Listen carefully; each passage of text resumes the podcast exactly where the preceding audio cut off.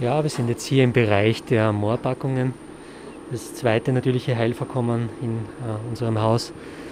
Die Moorpackungen, ähm, die zwei Wirkungen in sich vereinen. Zum einen eine physikalische Wirkung mit der langanhaltenden äh, Wärmetherapie. Das äh, Moor speichert die Wärme irrsinnig gut und äh, langanhaltend und gibt diese über einen langen Zeitraum langsam an den Körper ab. Das ist zum einen die durchblutungsfördernde Wirkung, die das bewirkt.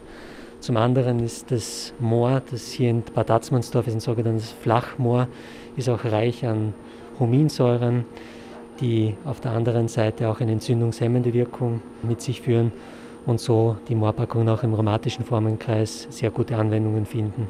Das Moor kommt hier aus der Gegend, direkt aus Bad Tatzmannsdorf, wird hierher transportiert, wird hier aufbereitet, gereinigt und äh, zusätzlich mit unserem äh, Thermalwasser vermengt, auf eine Temperatur von über 40 Grad erwärmt und so in Moorpackungen direkt auf den Körper aufgetragen.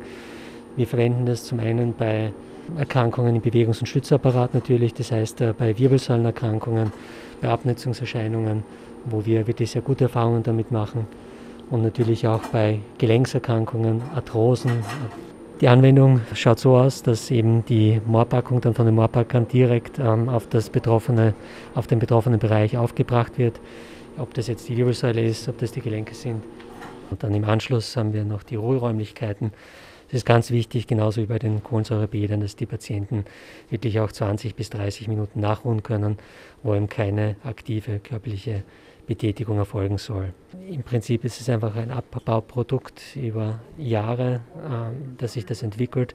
In dem Fall ist es eben ein wertvolles Flachmoor, äh, das eben besonders reich an Inhaltsstoffen ist, Mineralstoffen und äh, zum Beispiel Huminsäuren die, die entzündungshemmende Wirkung unter anderem. Das ist warm und wir haben zwei Möglichkeiten. Entweder werden die Moorpackungen warm angewandt und vor allem jetzt bei entzündlichen Erkrankungen wird dann äh, auf kaltes Moor zurückgegriffen, das die Entzündung besser nimmt.